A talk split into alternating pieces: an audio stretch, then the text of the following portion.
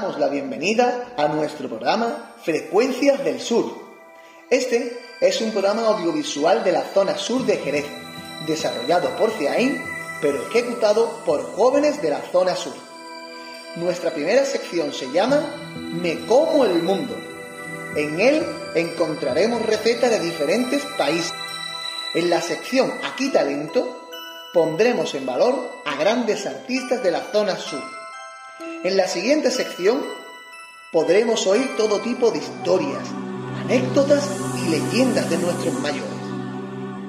En la última sección, y como la vida hay que celebrarla, tendremos la oportunidad de escuchar en primera persona las festividades más importantes de diferentes culturas.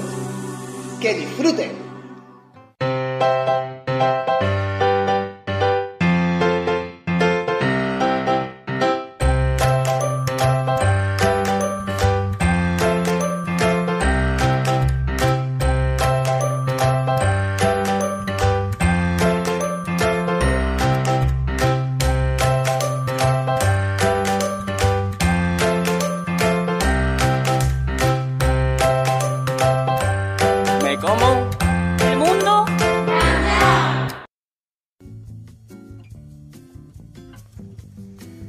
Veremos la receta de palmeni, cuyos ingredientes son 400 gramos de carne picada, de cerdo o de ternera, 2 tazas de harina de trigo, un huevo, una cebolla, media taza de agua fría, 2 cucharadas de aceite vegetal y una cucharadita de sal. En el primer paso, cogemos un bol, agregamos la harina y hacemos un hueco en el centro. Añadimos el huevo, el agua, la sal y el aceite en el hueco y lo mezclamos bien hasta conseguir una masa. Si vemos que no queda muy seca, añadiremos un poco más de agua y amasaremos hasta que quede suave. En el segundo paso, engrasamos con un poco de aceite una superficie limpia y plana donde trabajemos la masa con las manos durante 10 minutos aproximadamente. Terminamos formando una bola y la envolvemos en papel film. Metemos la bola en el frigorífico durante 20 minutos. En el tercer paso, mientras tanto, vamos a preparar el relleno. Para ello, picamos la cebolla lo más pequeña que podamos. Yo lo hago con el procesador de alimentos para ahorrar un poco de tiempo. Luego mezclamos la carne picada y una pizca de sal con la cebolla en un recipiente hasta que los ingredientes queden bien integrados. Reservamos. En el cuarto paso sacamos la masa del frigorífico una vez pasado el tiempo indicado y la dividimos en tres o cuatro partes. Comenzamos a extender una de ellas con un rodillo sobre una superficie limpia y enarinada. Cuando veamos que la masa tiene unos 2 milímetros de espesor, cortamos en círculo con la ayuda de un vaso de cristal.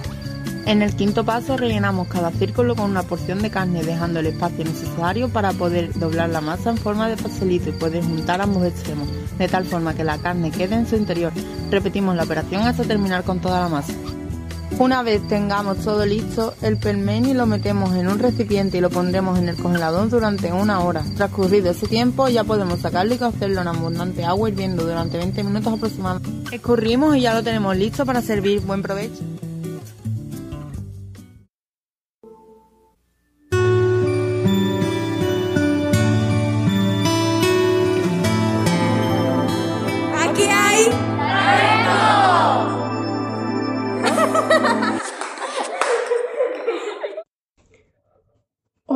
En Aquí hay talento, entrevistamos a un chico aficionado a la Semana Santa, cuya vocación instrumental se orienta en la trompeta. Él reside en Jerez de la Frontera, específicamente en la zona sur, pero actualmente se encuentra estudiando en Sevilla, donde perfecciona sus dotes musicales. ¿Cuánto tiempo llevas tocando este instrumento? Pues este verano hace un, un año que me compré mi primera trompeta y empecé a, a aprender a tocar y a ensayar por mi cuenta y, y a empezar a tocar poco a poco. ¿Cómo decidiste tocar este instrumento? Pues a mí de siempre me ha gustado mucho la Semana Santa, las marchas y eso, y yo siempre he querido tocar en una banda. Y bueno, pues el verano pasado hablé con mis padres y le pedí una trompeta, empecé a tocar y finalmente pues me acabé apuntando a una banda. ¿Qué tipo de música tocas? Pues yo siempre toco marchas de Semana Santa, aunque de vez en cuando a lo mejor pues me atrevo a tocar alguna otra cosa, pero yo soy de marchas de Semana Santa. ¿Tocas en alguna agrupación musical? Pues yo llevo desde el año pasado, de septiembre, en una agrupación musical que se llama, que es de aquí de Sevilla, que se llama Virgen de los Reyes, pero actualmente pues estamos, que no, no estamos ensayando por el tema del coronavirus y eso, pero yo llevo ya un año en la banda, tocando y salimos en Semana Santa, en Navidad y damos conciertos y eso. Esto es todo por hoy en Aquí hay talento.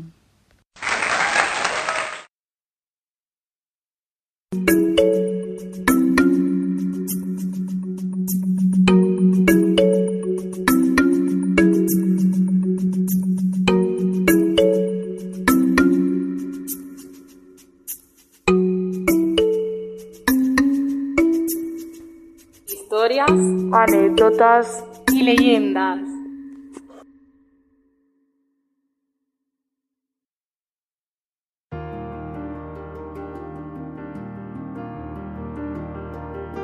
Hola, buenas, aquí estamos con Rosalía que nos va a contar una anécdota, historia o leyenda sobre las antiguas infraestructuras que había aquí en la zona sur de Jerez. Cuéntame. Pues mira, resulta que yo vivo aquí en Los Granados. Hace 50 años que vivo. Cuando yo entré aquí no había casi nada eso, nada más que el sanatorio. Lo demás estaba, era todo campo. Luego empezaron a hacer el hospital de la seguridad social. Del hospital, una vez que ya estaba casi terminando, empezaron a hacer esto todo era campo. Bueno, pues empezaron a hacer el polideportivo de Luis Mateo. El polideportivo cerrado y después hicieron el abierto. ¿eh? Después, a la esquina, a la vera mía, casi a la esquina, subieron al centro, para la esquina, ¿eh? hicieron ahí un cine que se llamaba Terraza Tempo. Y esto era muy divertido y se vivía aquí estupendamente. A la vera de Terraza Tempo había un colegio que se llamaba el Kindergarten, que ahí es donde tenía esa visión el colegio. ¿eh? ¿Hace cuánto tenía tú a tu hijo en el colegio? Mis hijos estuvieron ahí hasta que pasaron a los cerecianos. Porque yo tenía, yo estoy viviendo, yo vivo, el colegio de los cerecianos de Laura Tamayo lo tengo enfrente. Hombre, tengo a mí. Lo tengo enfrente. Y entonces del colegio del kindergarten pasaron mis tres machos a los cerecianos. Y mi hija pasó a las cerecianas de María Auxiliadora a Monte Alto. Pues muchas gracias Rosalía por vuestra historia que nos ha contado aquí para toda la gente sobre historia, anécdota leyenda. Y aquí va a concluir nuestra historia sobre la antigua zona sur de Jerez de la Frontera. Pues muchas gracias ustedes.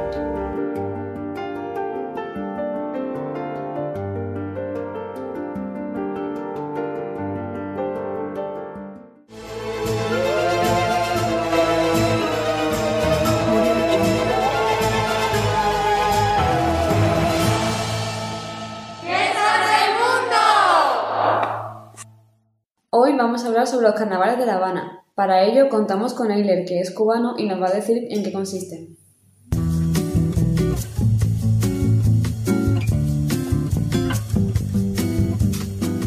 Bueno, los carnavales de La Habana son una festividad anual que se celebra en el mes de agosto en La Habana. Eh, es una celebración cultural eh, muy antigua, eh, donde hay carrozas, comparsas y una serie de actividades que hacen de esta festividad que sea única.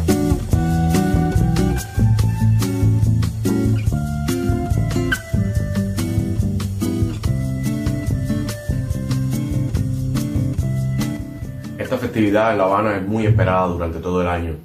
Eh, es una de las fiestas eh, nacionales más importantes en La Habana. En esta fiesta se hace un desfile, un desfile donde además de las carrozas con bailarines y bailarinas, eh, hacen una comparsa. Estas comparsas son un grupo de bailarines de, de bailes afrocubanos, del cual eh, se saca todos los años un ganador, la comparsa ganadora, la que al final se llevaría un premio.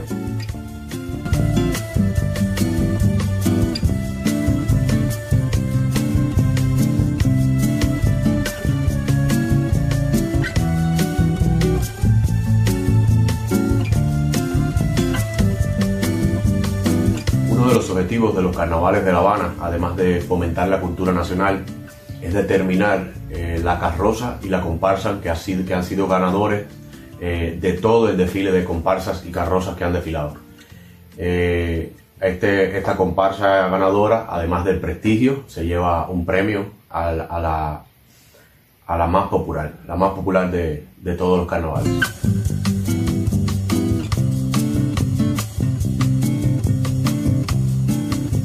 A modo de resumen, el Carnaval de La Habana ha sido durante mucho tiempo y será eh, un gran acontecimiento cultural de la isla. Es una de las festividades más importantes dentro de la cultura de nuestro país y esperamos que lo siga siendo durante mucho tiempo.